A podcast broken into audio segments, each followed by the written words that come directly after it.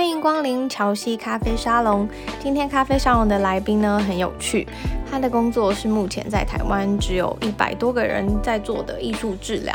今天呢，就让我们来跟他聊一聊，原本从事职能治疗师七年的吕冠，是什么契机让他在第五年的时候决定朝着艺术治疗的这条路前进？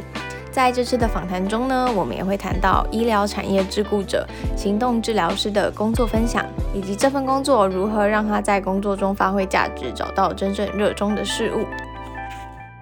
今天呢，非常开心可以邀请到行动治疗师吕冠来跟我们分享行动治疗师是什么。那，Hello，吕冠。Hello，乔西。嗨，可以先请你先帮我们简单的自我介绍，可以让听众更认识你吗？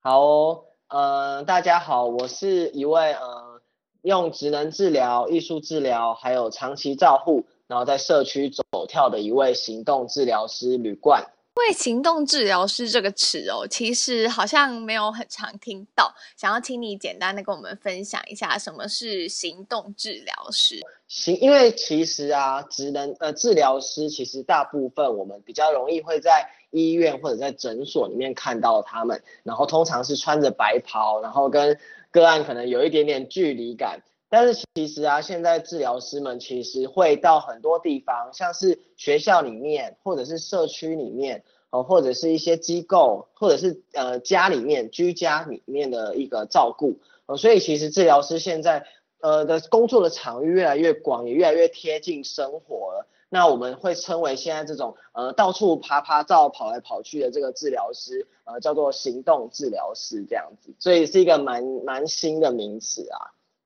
嗯，之前你有提到说，就是行动治疗师通常因为都是到处跑来跑去嘛，那这样子的话，你们的案子的来源是自己开发，还是有就是其他的来源呢？嗯，其实通常因为刚毕业的治疗师要接触到社区这一块是有一点点困难。其实一开始通常第一次前面几次是确实是需要人家帮你引荐或介绍。然后，但是呢，呃，我们去上课的时候，有点像是我每一次讲的课或每一次我们带的活动，都有点像我们的一个口碑场。我就是，呃，如果你表现的不错，或者是你带的，呃，回馈很好的话，他们也许会继续跟你合作，或者明年再找你。那所以这个是慢慢累积的人脉的感觉。所以其实开发的话，确实是自己的经验，还有别人的介绍，去慢慢累积出来的这样子。因为你之前有提到说你是职能治疗师，然后才后来转战艺术治疗的嘛。嗯、那我们想也想要知道说，职能治疗师的工作内容通常是在做什么？还有什么是职能治疗呢？嗯、呃，其实职能治疗这四个字蛮抽象的，其实大部分的人有一点不了解，会以为说，哎，职能治疗师就是在做手的复健，然后物理治疗就是在做脚的复健，其实不是这样。对，因为职能呢、啊、是一个呃，就是我们每天生活会用到重要的大小事，就叫做职能。呃，举例来说，呃，像假设我是一位三十岁的上班族，那我可能因为手扭伤了，我没办法打打电脑三天，我可能就觉得哎有一点痛苦了。那如果我因为手可能骨折或者更严重一点中风，我没办法再打电脑了，没办法再滑手机了，对我来说其实是一个很。很大的一个失落，就我们叫做职能角色的被剥夺，我们没办法再当过去这个上班族的角色了。那所以其实职能治疗就就是希望去重建，让这个人尽可能的去回到他过去的生活，也许是透过复健的方式，或者是给他一个单手也可以用的工具，我们叫做呃。辅具或者是一个代偿性的方式，让他可以，哎，即使在生病状态下，或者是复健能达到的极限下，也是可以安，呃，最起码回到最最好的一个生活品质这样子。所以这是一个职能治疗比较广泛的定义啦。那跟你现在就是正在，因为你说你现在是正在念那个艺术治疗嘛，嗯、那你觉得这两个的差异是是什么？嗯。像，呃，其实啊，因为职能治疗师比较常见，就是在处理一些身心障碍者、老年人啊，或者是发展迟缓的儿童等等。然后当然也有一些是可能比如说工作强化或者是庇护性工作坊，那大部分是针对比较日常生活的一个介入。那这是也是我刚刚提到的职能的部分，哦，但是艺术治疗呢是比较是透过艺术，然后去照顾到一个人的呃心理层面的这个部分，所以也是职能治疗跟呃艺术治疗比较不一样的地方。因为职呃我讲一个东西好了，就是职能治疗其实也会给个案用艺术去画画，但是这可能是为了达到一些复健的目标。好，那艺术治疗呢给个案画画比较像是有点像是做心理治疗。的的一个目的啊，你之前有说过，说就是你当职能治疗师已经大概五年的时间，然后我想问问看，说就是转战，就是想要尝试艺术治疗的契机还有过程是是怎么样的呢？嗯，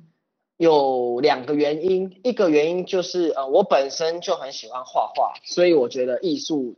也是一个很疗，本身就是一个很疗愈的活动。我也常常用艺术来给我的小朋友，给我的个案去。我的小朋友是指我的儿童的个案，对 对对，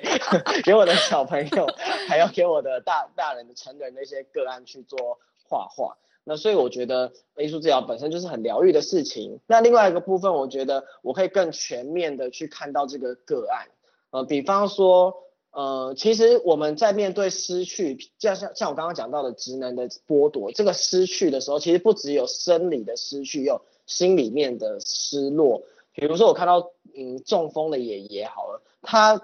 完全没有希望感，他也不想复健，他很失落，他也没有动机了。那其实这时候照顾好他心里面的失落，也有办法进一步达到他的。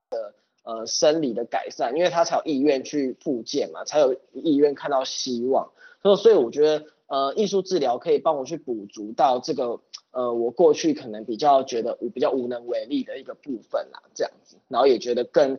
更跟个案的距离更靠近，也更有温度。那我其实很好奇，就是你在从事艺术治疗的时候，你有没有一些特别有趣的经验可以跟我们分享？比方说，可能是跟爷爷奶奶的互动啊，等等的。嗯，其实我在呃跟爷爷奶奶工作的时候，我比较尝试用团体的方式。哦，那在团体治疗里面，其实有一种方式叫做怀旧治疗。呃，就是去呃协助长辈们讨论过去的生命的经验，哦，就是有点像是提当年勇的感觉。那我有一个主题叫做万能之手，我就是讨论我们过去的职业。那很有趣，你会发现到原来在团体里面的每个成员啊，看起来都是嗯，就是可能就一般的爷爷奶奶嘛。那其实有的人以前是老师，有的以前是将军，有的以前是教授，甚至是一个呃大厨，然后中破塞的大厨。所以他们其实以前在某个领域都是很很厉害的一个角色。好，那其实有一次我在课堂里面的爷爷啊，他一开始其实就很抗拒，不太愿意创作啊，因为他得了帕金森氏症。那后来我就跟他聊起以前的职业啊，才才发现说，哎，他原来是一个画家。以前，那画家因为老了，因为帕金森氏症不能画图了，又来参加我的艺术课，那其实是一个。我就有一点讽刺的感觉，哦，所以，所以我其实一开始没有勉强爷爷，就是抱持着比较好奇的心情去跟他讨论他的过去，然后他讲得很开心啊，还得意洋洋的请人帮他从房间拿了一叠他的作品过来，然后我看了很惊讶，原来爷爷以前这么有名，他拿了大概五六本吧，包括他的画，呃，国画、书法，嗯，等等一叠这样子，那当然其实也过程中也感受到爷爷这些。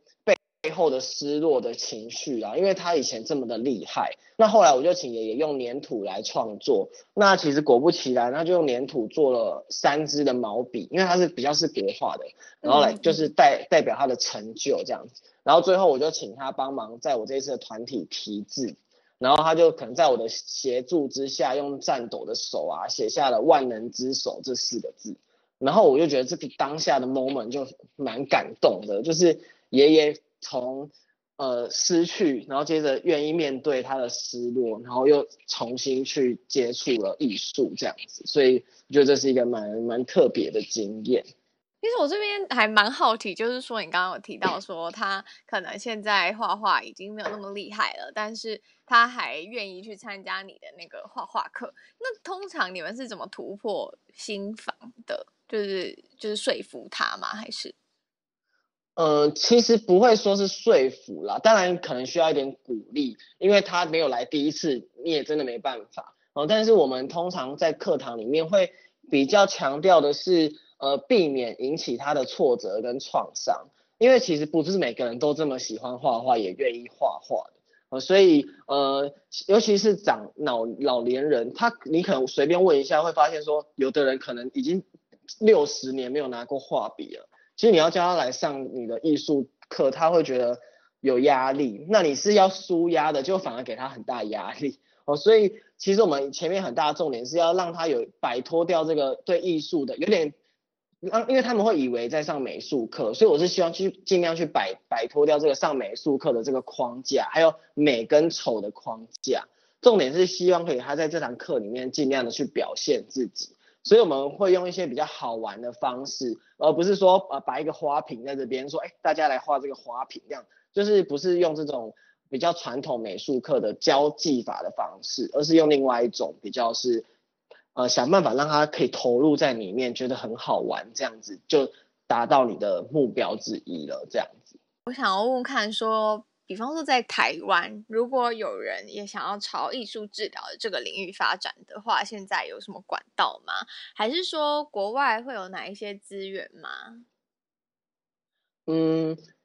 其实像职能治疗啊，在台湾是有国家级的证照，但是因为艺术治疗相对是一个比较新的行业哦，所以台湾是没有这个国家考试的哦，所以但在目前台湾最呃，我觉得最最可靠、最有品质的认证就是台湾艺术治疗学会的认证。那在台湾要拿到这个认证呢，有三有三种方法。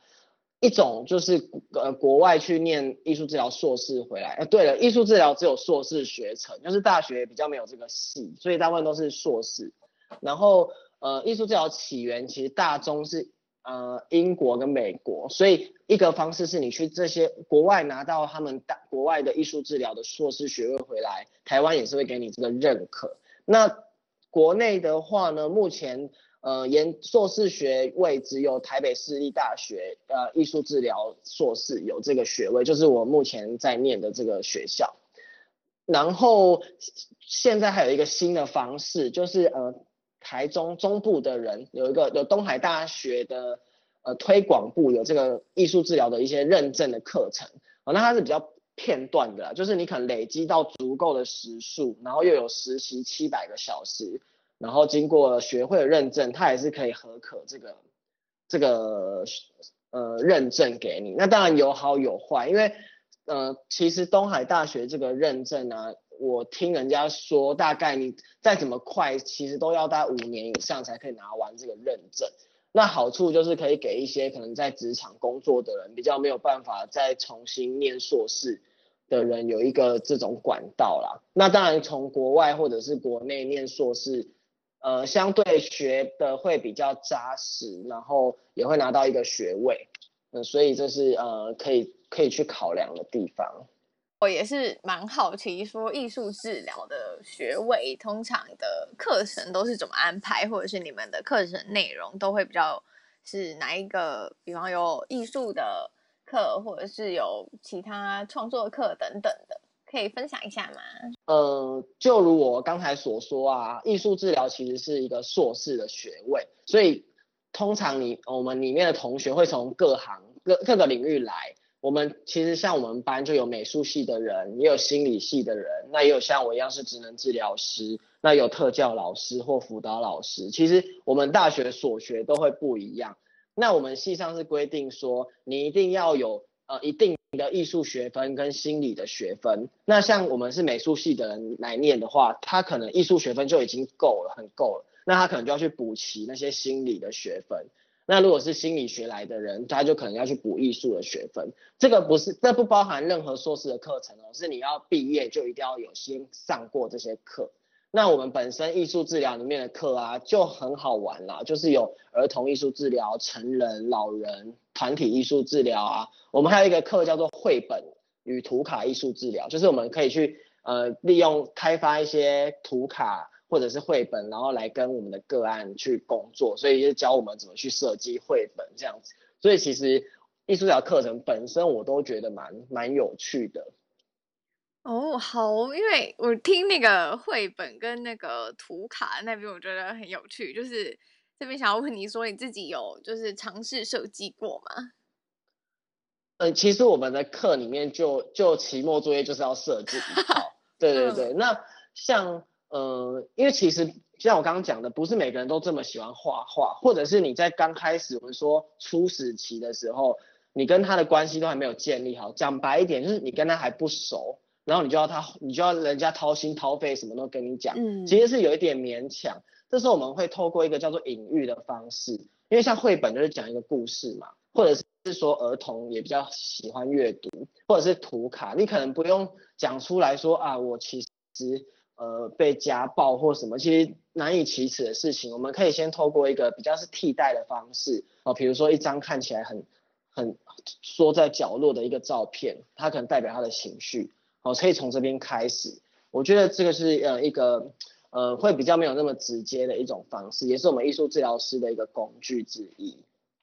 哦，因为所以看起来是呃，应该说听起来是就是想要尝试艺术治疗的人，他可能需要具备一定程度的同理心，还是就是说我这边想要问的是说，你给想成为艺术治疗的人的建议会是什么呢？嗯，当然，你刚刚提到的同理心啊，或者是说呃温暖啊这些特质，当然是一个呃我觉得是需要的，但是也许可以慢慢的练习，因为其实毕竟不是，毕竟专业上面是需要培养的。那我觉得你说给艺术治疗的人的建议呢，我觉得其实就是要喜欢艺术啦，因为通常我觉得如果不喜欢艺术的人，应该也不会想来考艺术治疗所吧，所以我想应该就是会喜欢艺术，然后喜欢创作，你才可以你自己都可以感从创作中感受到疗愈了，你才有办法相信说我的这个做法真的可以疗愈别人，所以我会觉得这个会比较重要。那当然临床的东西就是需要经验慢慢培养喽。好哦，那我们现在就是来到最后一题，就是说，如果听众朋友想要多认识你，或者是多认识职能治疗、艺术治疗这个领域的资讯的话，可以在哪一边找到你呢？其实呢，我最近刚好也开了一个 Facebook 粉丝专业，对，那跟大家讲一下，名字叫做铝罐老师一直聊，铝罐就是那个回收的铝罐，老师艺呢一直聊，艺是艺术的艺，职是。是职业，职能的那个职，然后聊是治疗的聊。吕冠老师一直聊，因为我还蛮爱聊天的，所以我觉得这个谐音这样子。然后我有 Instagram，然后也是吕冠老师一直聊。对，好，那这个联络资讯呢，我也都会一并放在文章中。今天呢，哦、非常谢谢吕冠老师来跟我们分享艺术治疗的相关的工作内容，还有职能治疗的工作内容，然后还有就是想要给想要成为。艺术治疗师的人有更多的就是资讯这样子，谢谢你。嗯、最后有没有什么想要跟听众朋友说的话呢？艺术很棒，希望大家可以跟艺术交朋友，或者 来拥抱艺术。然后来我的粉丝页按赞，对，这时候宣传一下是不是？对对对，一定要宣传一下。好，谢谢你。好，谢谢喽。非常谢谢你听到这边。在今天的访谈中呢，我们除了认识医疗产业自雇者、行动治疗师以外，我们其实也更加了解到艺术治疗的工作内容。其实，在访谈中最令我印象深刻的就是他有提到说，万能之手的这个游戏。能够透过客制化的创作美彩，让因为年纪渐长开始对自己没有自信的爷爷奶奶，回想起以前的生命历程，从探究过去、现在还有未来，让他们理解到现在的自己其实只是一个状态，是一个过程，也使他们重新找回自己的价值还有自信。对我来说，艺术治疗是一种可以让每一个人更理解自己的过程，非常有温度，而且很疗愈。他有提到说，目前艺术治疗师的工作来源大多是自由接案、医院职缺，还有工作室这三种。那如果想要成为艺术治疗师的话，目前在英国有国家级的证照，在台湾呢是由艺术治疗学会的学会认证，必须拥有艺术治疗的学位、心理学学分，还有艺术学分，加七百个小时的实习，还有毕业后一年的艺术治疗师工作经验。详细的资讯呢，我们也会放在文章中给大家参考。希望今天的乔西咖啡沙龙能带给你温温暖的能量。让我们下周五见喽，拜拜。这边呢，宣传一下，我开设了一个免费的线上工作坊，叫做 Zero to One Squarespace，一周打造网站工作坊，手把手的分享如何用 Squarespace 架设网站。有兴趣的朋友，欢迎去我的网站 imchelsea 点 com imchelsea 点 com 加入工作坊，也欢迎分享你的心得给我哦。